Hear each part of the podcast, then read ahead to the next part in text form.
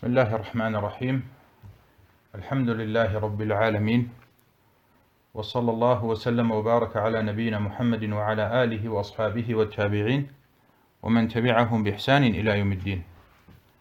اللهم علمنا ما ينفعنا وانفعنا بما علمتنا وزدنا علما.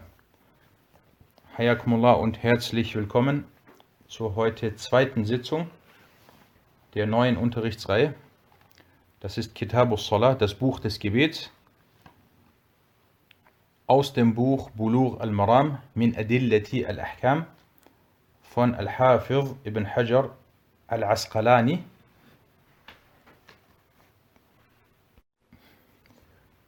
Und wir machen heute, inshallah, oder wir lesen heute drei Hadithe. نعم wir lesen heute inshallah drei Hadithe. اقرأ. بسم الله الرحمن الرحيم. الحمد لله رب العالمين. وصلى الله وسلم وبارك على نبينا محمد وعلى آله وصحبه أجمعين. أما بعد فبأسانيدكم أحسن الله إليكم. إلى الحافظ ابن حجر رحمه الله تعالى قال وعن أبي برزة الأسلمي رضي الله عنه قال كان رسول الله صلى الله عليه وسلم يصلي العصر. ثم يرجع أحدنا إلى رحله في أقصى المدينة والشمس حية وكان يستحب أن يؤخر من العشاء وكان يكره النوم قبلها والحديث بعدها وكان ينفتل من صلاة الغداة حين يعرف الرجل جل- جليسه ويقرأ بالستين إلى المئة. متفق عليه. وكان يقرأ بالستين؟ وفي وفي لفظ وكان يقرأ؟ وفي لفظ وكان, وكان يقرأ بالستين إلى المئة. وعندهما من حديث جابر رضي الله عنه والعشاء عنهما. وعن وعندهما من حديث جابر رضي الله عنهما والعشاء أحيانا وأحيانا. وإذا رآه مجتمع وعجل وإذا رآهم أبطأ وأخر والصبح كان النبي صلى الله عليه وسلم يصليها بغلس. ولمسلم من حديث أبي موسى رضي الله عنه فأقام الفجر حين انشق حين انشق الفجر والناس لا يكاد يعرف بعضهم بعضا.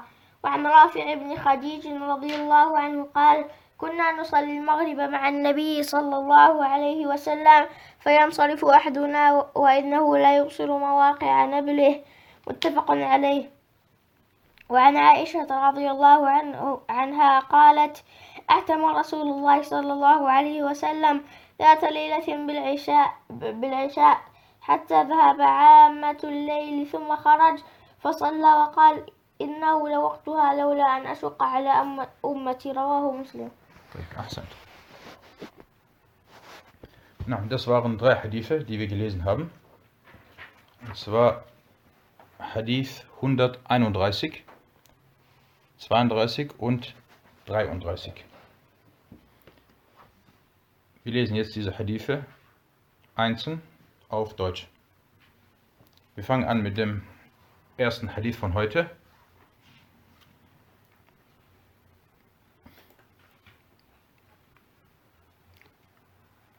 Abu Barza al-Aslami, möge Allah mit ihm zufrieden sein, berichtete, der Gesandte Allahs, Allah Segen und Frieden auf ihm, pflegte das Nachmittagsgebet zu verrichten, woraufhin einer von uns zu seinem Wohnort am Ende der Stadt zurückgehen konnte, während die Sonne immer noch lebendig, lebendig war oder hell war und er bevorzugte es, das Nachtgebet, na- das Nachtgebet hinauszuzögern.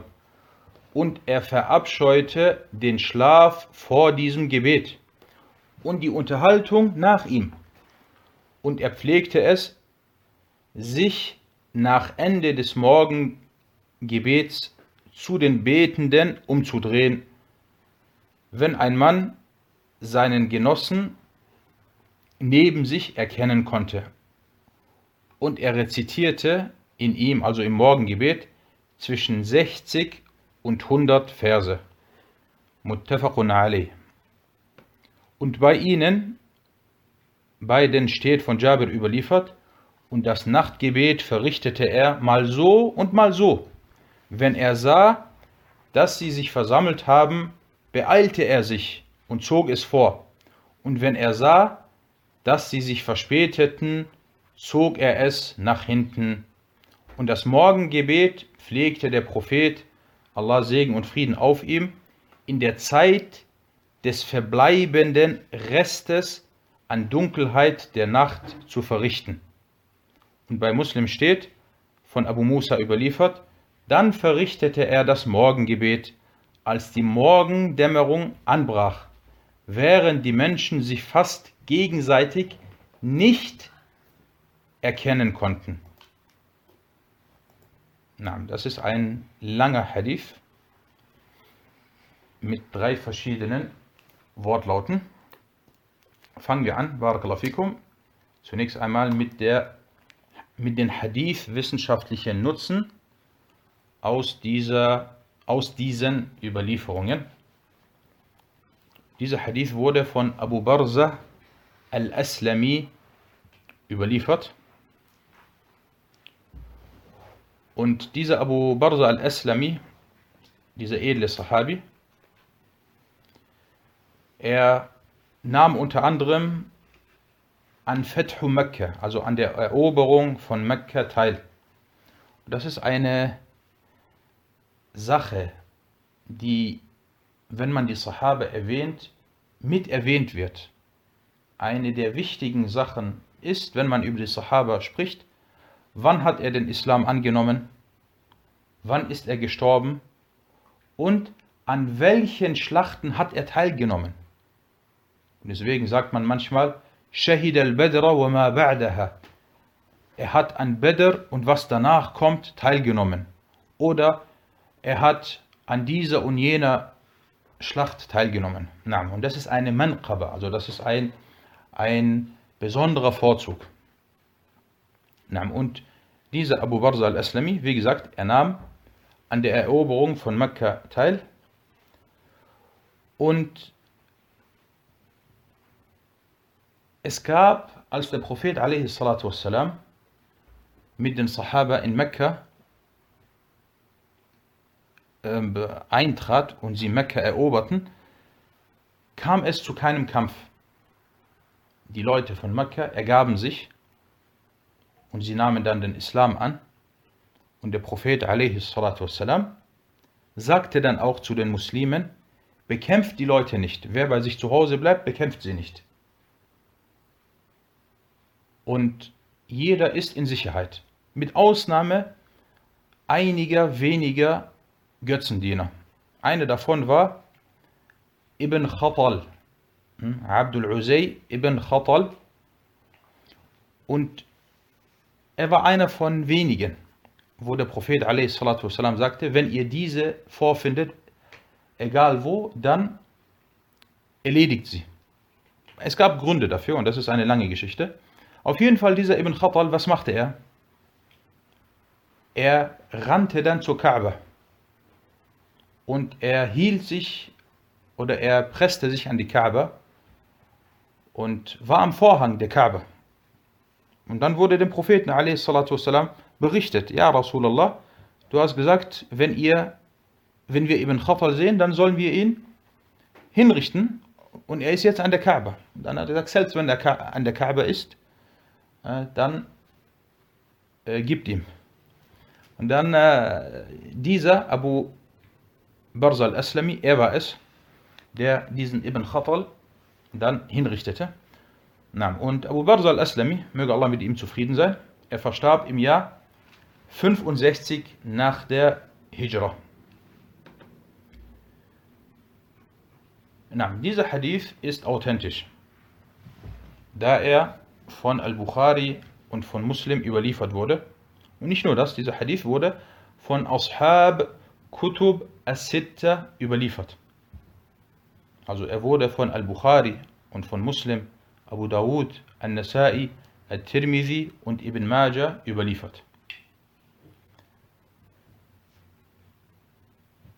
Nein, er wurde, dieser Hadith wurde über die Überlieferungskette von Abdullah ibn al-Mubarak dieser über Auf ibn Abi Jamila, dieser über Abu Minhal Sayyar ibn Salama und dieser über Abu Barzama al-Aslami überliefert. Und der Hadith ist lang, aber Ibn Hajar hat ihn hier etwas abgekürzt erwähnt. Und At-Tirmidhi, wir haben ja diese Regel gelernt, im Normalfall, wenn At-Tirmidhi einen Hadith überliefert, dann gibt er immer ein Urteil ab. Er stuft den Hadith ein. Und ebenfalls, was er macht, er spricht sehr oft über den Fiqh des Hadith. Was er ebenfalls macht, er erwähnt die großen A'imma vor ihm, was sie oder welche Ansicht sie vertreten haben. Und wir merken uns das. Und deswegen, normalerweise, wenn ein Hadith von Al-Bukhari oder Muslim oder von beiden überliefert wurde, dann reicht das. Dann brauchen wir nicht noch zusätzlich erwähnen, was die anderen A'imma gemacht haben. Aber es spricht nichts dagegen. Es spricht nichts dagegen, dass wir sagen, dieser Hadith wurde von Al-Bukhari, Muslim und Al-Tirmidhi überliefert. Und Al-Tirmidhi sagte, was sagte er? Er sagte, Hada Hadithun Hasanun Sahih. Das ist ein guter und authentischer Hadith. Und das ist seine Vorgehensweise. Wenn er einen Hadith als authentisch einstuft, dann sagt er meistens, Hada Hadithun Hasanun Sahih. Wir merken uns At-Tirmidhi, weil wir inshallah später auf ihn nochmal zurückkehren werden. Das, das soweit zu, zu den fiqh-wissenschaftlichen Nutzen und allgemein hier bei Kitab al-Salah Ihr könnt euch erinnern, bei Kitab al-Tahara war es oft der Fall, dass wir in Bezug auf die Hadith-wissenschaftlichen oder auf den Hadith-wissenschaftlichen Bereich, wir haben manchmal sehr lange darüber gesprochen. Warum? Warum haben wir jetzt uns kurz gehalten und warum haben wir bei Kitab al-Tahara oftmals äh, viel über diesen Bereich sprechen müssen?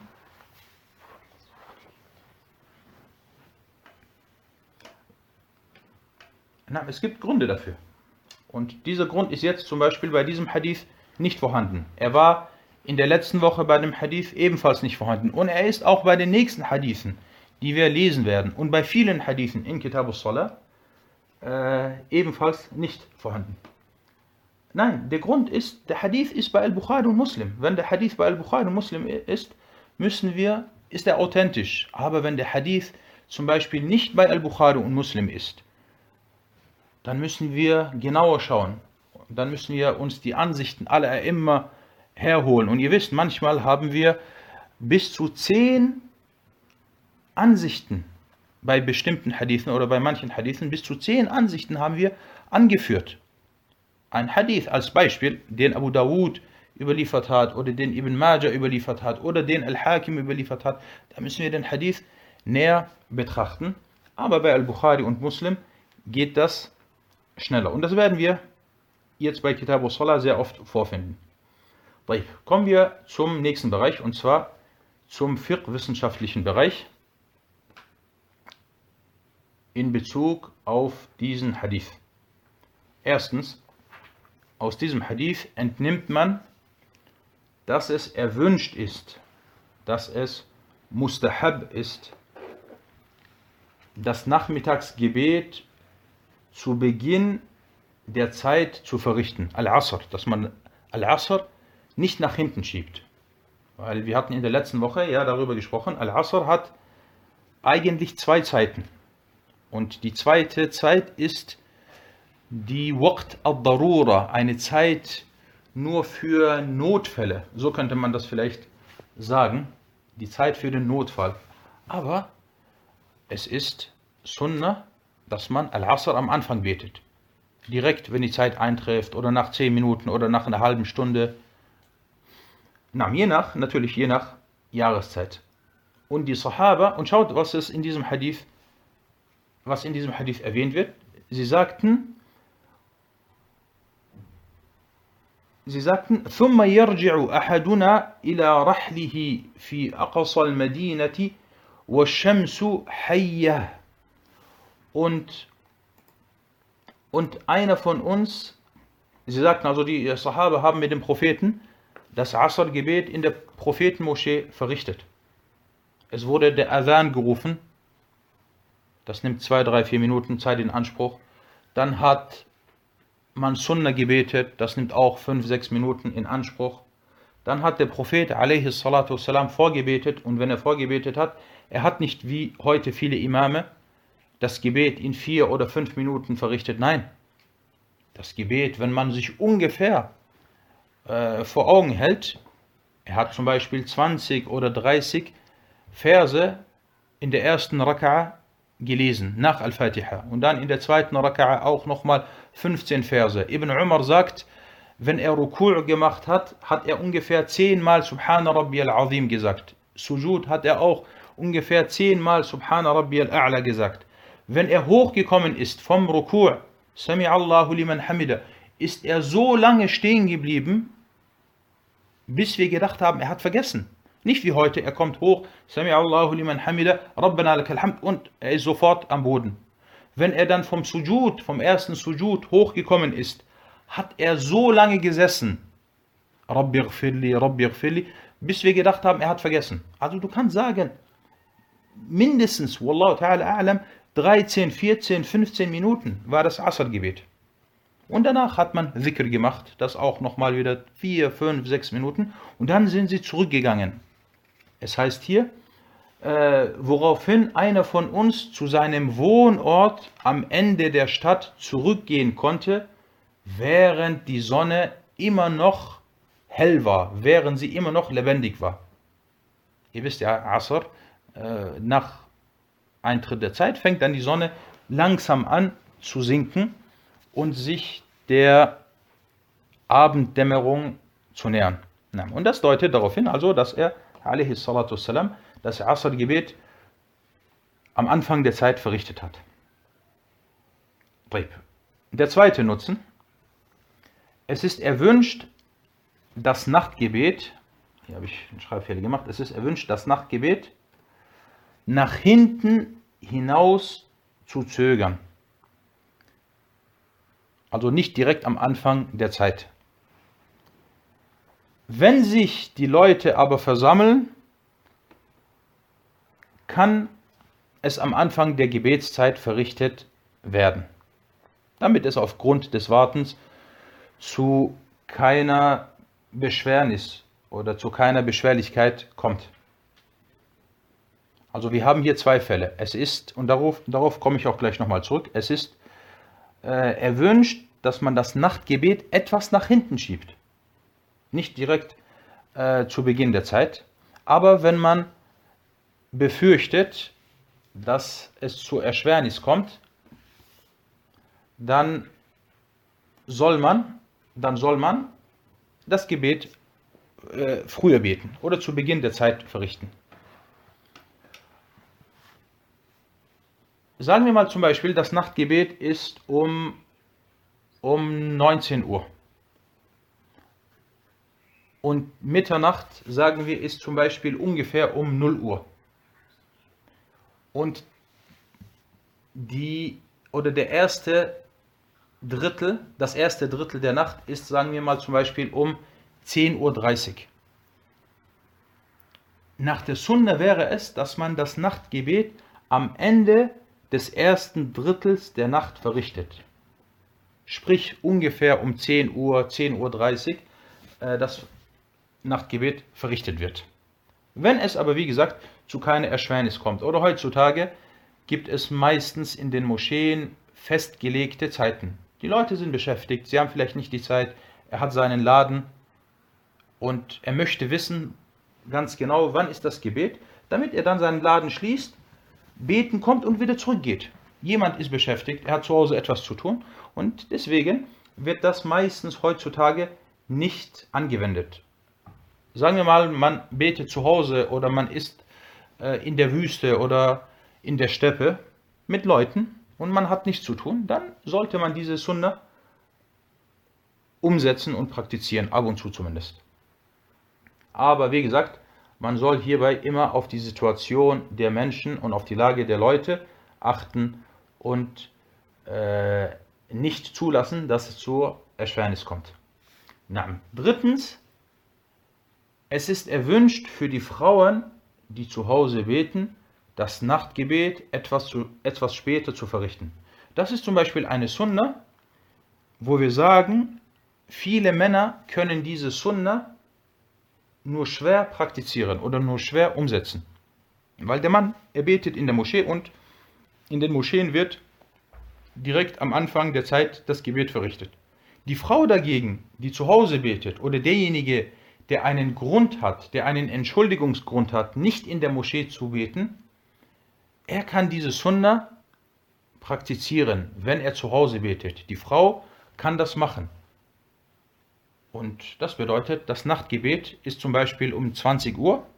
Wenn sie die Möglichkeit hat, dann soll sie diese Sunna immer wieder praktizieren und das Gebet etwas später verrichten. Natürlich auch hier wieder mit der äh, Voraussetzung, dass es nicht zur Erschwernis kommt oder dass sie nicht äh, an bestimmten Sachen oder von bestimmten Sachen abgehalten wird. Nein. Viertens, es ist makruh, es ist unerwünscht, sich vor dem Nachtgebet schlafen zu legen. Das ist makruh. Und fünftens, es ist unerwünscht, nach dem Nachtgebet sinnlose Gespräche zu führen.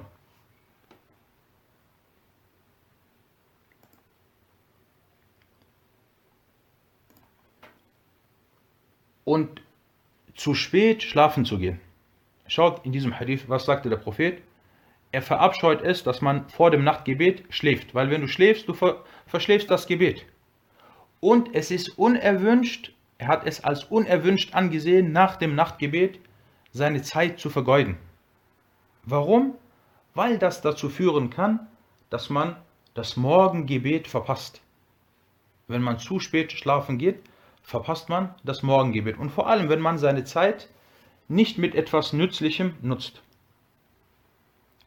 Wie zum Beispiel, jemand hat Gäste dann ist das natürlich etwas anderes. Du kannst nicht das Nachtgebet verrichten und dann zu den Gästen sagen, Assalamu alaikum, ich gehe jetzt schlafen. Nein, die Gäste haben dann ihre Rechte, dass du mit ihnen sitzt und dass du sie ehrst, etc.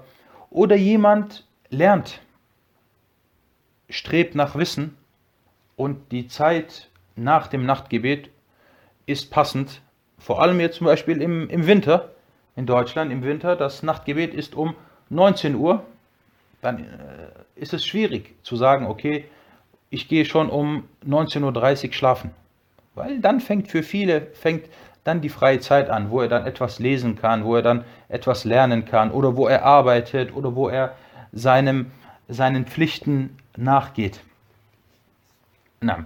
Sechstens, es ist unerwünscht, afon, es ist erwünscht, mustahab, das Morgengebet am Anfang der Zeit zu verrichten. Und das Morgengebet auch in die Länge zu ziehen. Und der Prophet, hier in diesem Hadith heißt es, äh, der Prophet sallallahu alaihi wasallam, وكان يقرأ بالستين إلى إلى المئة und er pflegte 60 bis 100 Verse zu lesen. Und im Koran heißt es, وَقُرْآنَ الْفَجْرِ إِنَّ قُرْآنَ الْفَجْرِ كَانَ مَشْهُودًا Und auch die Koranlesung in der Morgendämmerung. Gewiss, die Koranlesung in der Morgendämmerung wird von den Engeln bezeugt. Und Sheikh Abdullah Sa'ad sagte, wenn man sich das vor Augen hält, diese Hadithe, dann weiß man, dass das Morgengebet zu Lebzeiten des Propheten sallallahu alaihi wasallam ungefähr 30 Minuten lang war. Vielleicht sogar noch länger. Weil du hast zum einen hier, äh, wie, wie schon erwähnt, das Gebet des Propheten und er hat nicht schnell gebetet. Und dann hast du diese lange Lesung. 100, 100, äh, 100 Verse, das ist ungefähr Suratul Kahf. Das ist ungefähr Suratu al-Isra. Das sind also 10 bis 12 Seiten im Koran. was gelesen wurde, und wenn du langs normal liest, nicht zu langsam, sondern normal liest, dann brauchst du für, für eine Seite, wie lange? Dann brauchst du für eine Seite ungefähr zwei bis drei Minuten. Also sagen wir mal, zwei, wenn er schnell, sch, äh, etwas schneller gelesen hat, zwei mal zehn, das sind 20 Minuten und dann noch Rukur und Sujud etc., dann bist du bei mindestens 25 Minuten. Na, und wer macht das heutzutage? Bei vielen Leuten, das Fajr-Gebet besteht aus drei, vier Minuten. Na. Und der siebte Nutzen, jetzt kommen wir wieder zu At-Tirmidhi zurück und deswegen hatte ich ihn im ersten Bereich erwähnt. At-Tirmidhi rahimahullah ta'ala sagte, nachdem er diesen Hadith überlieferte, und die meisten Leute des Wissens sah, sahen es als verpönt an, vor dem Nachtgebet zu schlafen. Und manche erlaubten dies. Schaut, subhanallah, wie genau At-Tirmidhi ist. Er sagt, die meisten, wir wissen, es gibt hier keinen Ijma. Und dann sagt er, manche, aber erlaubten das. Du hast also dann direkt schon vor Augen, wenn du das hörst, die meisten sagen das, manche sagen das. Aber es besteht hier zum Beispiel keine Konsens. Und dann sagt er weiter, Abdullah ibn al-Mubarak sagte, die meisten Hadithe deuten auf die Unerwünschtheit hin. Also, dass es unerwünscht ist, vor dem Nachtgebet zu schlafen. Und manche erlaubten den Schlaf vor dem Nachtgebet im Ramadan. Und das ist ein Fiqh, den man so nur selten vorfindet und wie hier bei At-Tirmidhi. Kommen wir zum nächsten Hadith. Barakallahu fikum.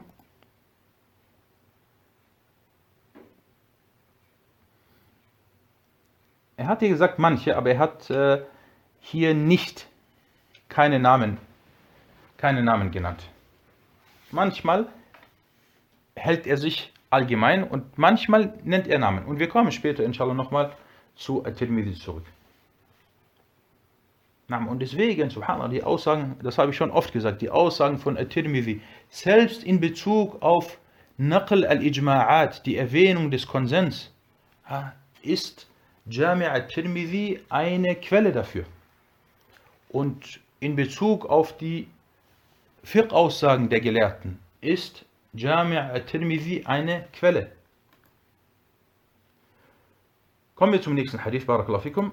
Hadith 132. Rafi' ibn Khadij, möge Allah mit ihm zufrieden sein, berichtete, wir pflegten das Abendgebet mit dem Propheten, Allahs Segen und Frieden auf ihm zu verrichten, woraufhin sich einer von uns vom Gebet abwendete und die Zielstellen seiner Pfeile sehen konnte.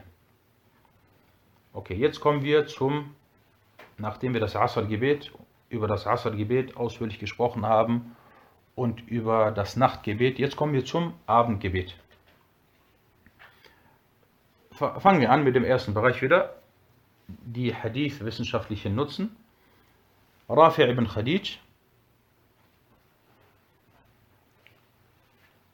ibn Rafi' al-Ansari al-Khazraji. Also er ist von den Bewohnern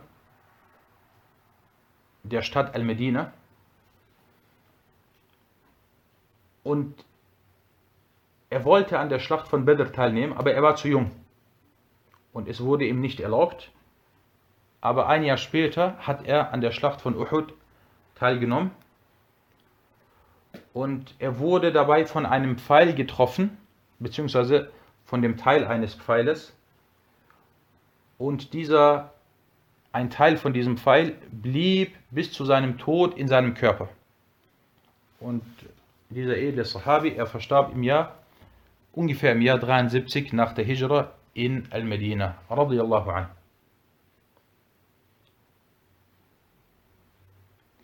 Dieser Hadith ist authentisch, da er von al-Bukhari und Muslim überliefert wurde.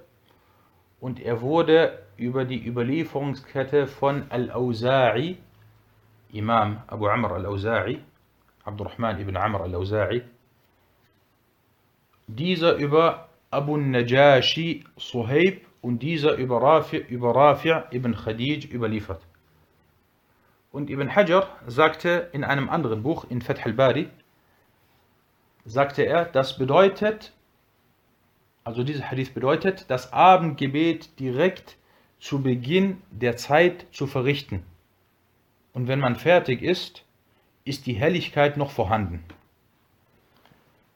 Dann kommen wir jetzt zu den Fiqh wissenschaftlichen Nutzen aus diesem Hadith. Erstens, dieser Hadith deutet also auf die Erwünschtheit hin, al-Istihbab, die Erwünschtheit, das Abendgebet, auch hier habe ich wieder einen Schreibfehler gemacht, das Abendgebet am Anfang der Zeit zu verrichten. Das bedeutet, du direkt, wenn Adhan gemacht wird, kannst du, ist es Sunna, dass du zwei Raka'a betest. Zwei Raka'a Sunna vor dem Maghrib-Gebet und dann betest du sofort das Maghrib-Gebet. Und das Maghrib-Gebet wird im Normalfall nicht zu sehr in die Länge gezogen. Neun Minuten, zehn Minuten, elf Minuten ungefähr. Und wenn du dann mit dem Gebet fertig bist, ist der Himmel noch nicht dunkel. Man sieht eine übrig gebliebene Helligkeit des Tages. Weil wenn die Sonne untergeht und die Zeit vom Maghrib eintrifft, eintritt, ist es ja nicht sofort komplett dunkel. Es ist noch eine gewisse Resthelligkeit des Tages vorhanden. Und hierbei besteht Ittifaq, also Übereinstimmung unter den Gelehrten und den Rechtsschulen, dass man also das Abendgebet direkt zu Beginn der Zeit verrichtet.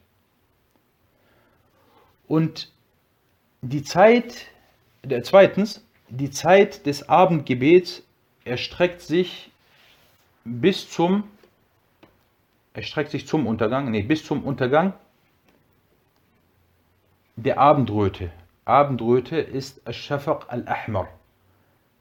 Wenn die Abendröte verschwunden ist, dann ist die Zeit des Abendgebets verstrichen oder vorbei. Und die Zeit des Nachtgebets ist eingetroffen.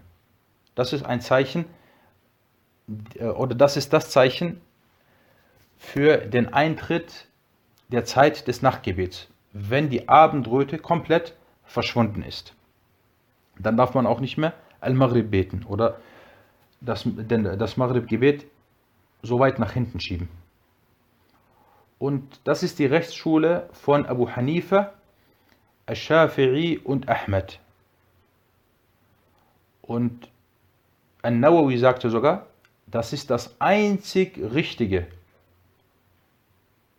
Und was anderes ist nicht erlaubt. Also das einzig Richtige ist, dass das Abendgebet in dieser Zeit verrichtet wird. Na, kommen wir nochmal wieder zu At-Tirmidhi zurück. At-Tirmidhi hat diesen Hadith nicht überliefert aber er hat einen anderen Hadith in Bezug auf das Abendgebet erwähnt. Und nachdem er diesen anderen Hadith erwähnte, sagte er, und deswegen habe ich das hier erwähnt, weil das zum Kapitel passt, er sagte, Rahimahullah, und das ist die Ansicht der meisten Leute des Wissens. Schaut hier wieder, der meisten Leute des Wissens. Unter den Gefährten, unter den Gefährten des Propheten sallallahu alaihi wasallam und denjenigen unter den Tabi'un, die nach ihnen kamen. Sie wählten aus, das, das Abendgebet vorzuziehen und zu Beginn der Zeit zu verrichten. Und sie sahen es als verpönt an, es hinaus zu zögern, also nach hinten zu schieben.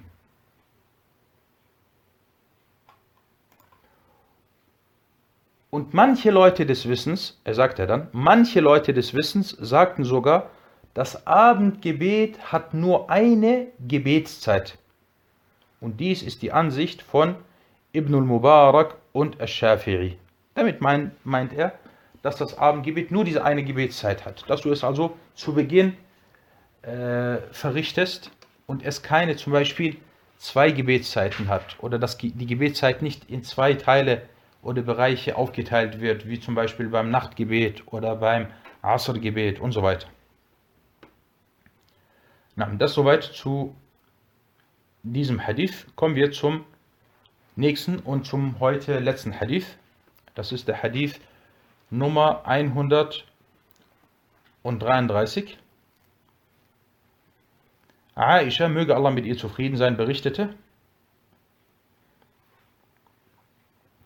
der Gesandte Allahs, Allahs Segen und Frieden auf ihm, schob das Nachtgebet in einer Nacht bis zur Dunkelheit nach hinten, bis ein großer Teil der Nacht verstrich.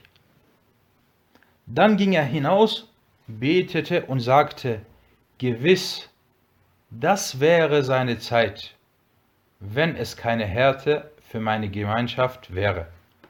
Überliefert von Muslim. Also, es gab eine Nacht, da hat der Prophet wassalam, das Nachtgebet nach hinten geschoben. Adhan war zum Beispiel um 19 Uhr, wie es meistens in Medina ungefähr der Fall ist, plus minus. Und dann hat er gewartet. 20 Uhr, 21 Uhr, 22 Uhr, fast 23 Uhr und dann hat er das Nachtgebet verrichtet. Bis also ein großer Teil der Nacht verstrich. Und hier in diesem Hadith gibt es ein Wort, welche, welches erwähnt wurde, und zwar A'tama. Das merken wir uns, weil dazu kommen wir gleich inshallah zurück, was das bedeutet. Und danach, nachdem er das Gebet zum Beispiel um 22 oder 23 Uhr verrichtet hat, hat er gesagt, gewiss, das ist die beste Zeit, das ist die Zeit, in der man dieses Gebet verrichten sollte, wenn es aber keine Härte für meine Gemeinschaft wäre. Er wusste, dass es aber eine Erschwernis für manche oder für viele und deswegen hat er das nicht immer gemacht. Sallallahu alaihi wasallam. Na, kommen wir zu den Hadith-wissenschaftlichen Nutzen aus diesem aus dieser Überlieferung. Erstens, Aisha ist die Überliefererin, Überliefererin und über Aisha hatten wir bereits öfters gesprochen. Ummul Mu'minin, sie verstarb ungefähr im Jahr 57 oder 58 nach der Hijra und sie gehörte zu den großen Gelehrten unter den Sahaba und sie hat mit die meisten Hadithe über den Propheten sallallahu alaihi wasallam äh, überliefert.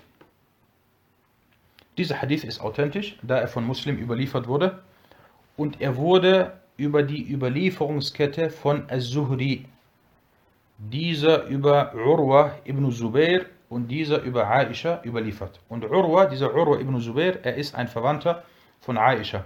Und deswegen überliefert er viele Hadithe über Aisha radiallahu anha. Nein, Sheikh Abdullah Sa'ad sagte, bei der Lesung von Bulur al-Maram, sagte er zu diesem Hadith oder über diesen Hadith, die Sunna ist, das Nachtgebet hinauszuzögern. Dann kommen wir zu den fiqh-wissenschaftlichen Nutzen aus diesem Hadith. Erstens, es heißt hier in diesem Hadith, A'ataman Nabiyyu sallallahu alaihi wasallam. Und das Wort Atama, Atama ist, ist ein Fi'l und es ist auf das Wort Atama bezogen. Und Atama ist ein eines der vielen Worte, welches für die Nacht benutzt wird.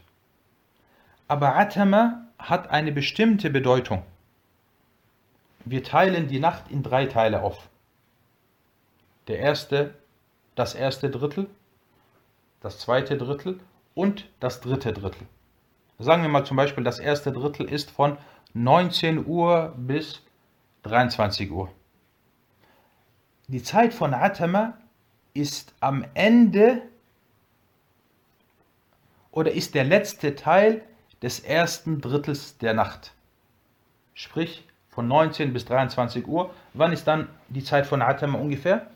Von 22 Uhr bis 23 Uhr. Das ist Atama. Na, und der Prophet hat also Atama gemacht. Aisha radiallahu anha sagt, Atama nabiyyu صلى الله عليه وسلم ذات ليلة بالعشاء na, zweitens, aus diesem Hadith wird entnommen, das Nachtgebet nach hinten hinaus zu zögern, bis ein großer Teil der Nacht verstrichen ist. Aber er soll nur, er soll noch vor Ende, es soll noch vor Ende des ersten Drittels oder vor Ende der Mitternacht verrichtet werden. Drittens, es ist erwünscht, die Bedürfnisse derjenigen zu beachten, die hinter einem beten und nicht zuzulassen, dass es zu Erschwernissen kommt. Also es kann nicht ein Imam kommen und sagen, okay, äh, im Sommer zum Beispiel, das Isha-Gebet ist bei euch zum Beispiel im, im Winter, Afwan. Das Isha-Gebet ist um 19 Uhr. Sagt, so, wir beten, ich lasse euch jetzt warten und wir beten erst um 22 Uhr. Das würde zur, zu Erschwernissen kommen. Und sogar noch mehr als das. Dieser Imam wäre dann schnell oder bald kein Imam mehr in dieser Moschee. Na, viertens, dieser Hadith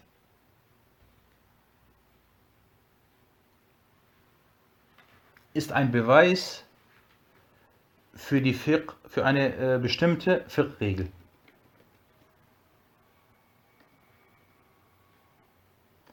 Und zwar, diese Fiqh-Regel heißt, Dar'ul Mafasid muqaddamun ala jalbil masalih. Die Abwendung des Schadens wird der Heranschaffung der Vorteile vorgezogen. Wir haben hier zwei Sachen.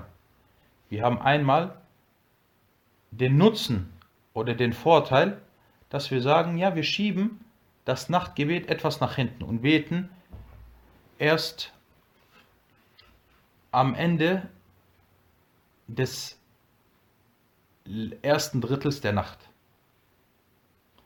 Aber gleichzeitig gibt es einen Schaden. Der Schaden ist, dass dann die Menschen nicht mehr in die Moschee kommen und nicht mehr beten oder dass es schwer ist für sie, dann sagen wir hier in diesem Fall wird diese Regel angewendet. Und dieser Hadith ist ein Beweis für diese Regel. Und zwar Dar'ul Mafasid, die Abwendung des Schadens. Wir wollen jetzt diesen Schaden abwenden, dass es zur Erschwernis kommt. Dies wird der Heranschaffung oder der Vorziehung der Vorteile vorgezogen. Und der fünfte und letzte Nutzen. Dieser Hadith ist ein Beweis für die Barmherzigkeit des Propheten sallallahu alaihi wasallam. das soweit zu diesem Hadith und zu dem heutigen Unterricht. هذا والله تعالى أعلم وصلى الله على محمد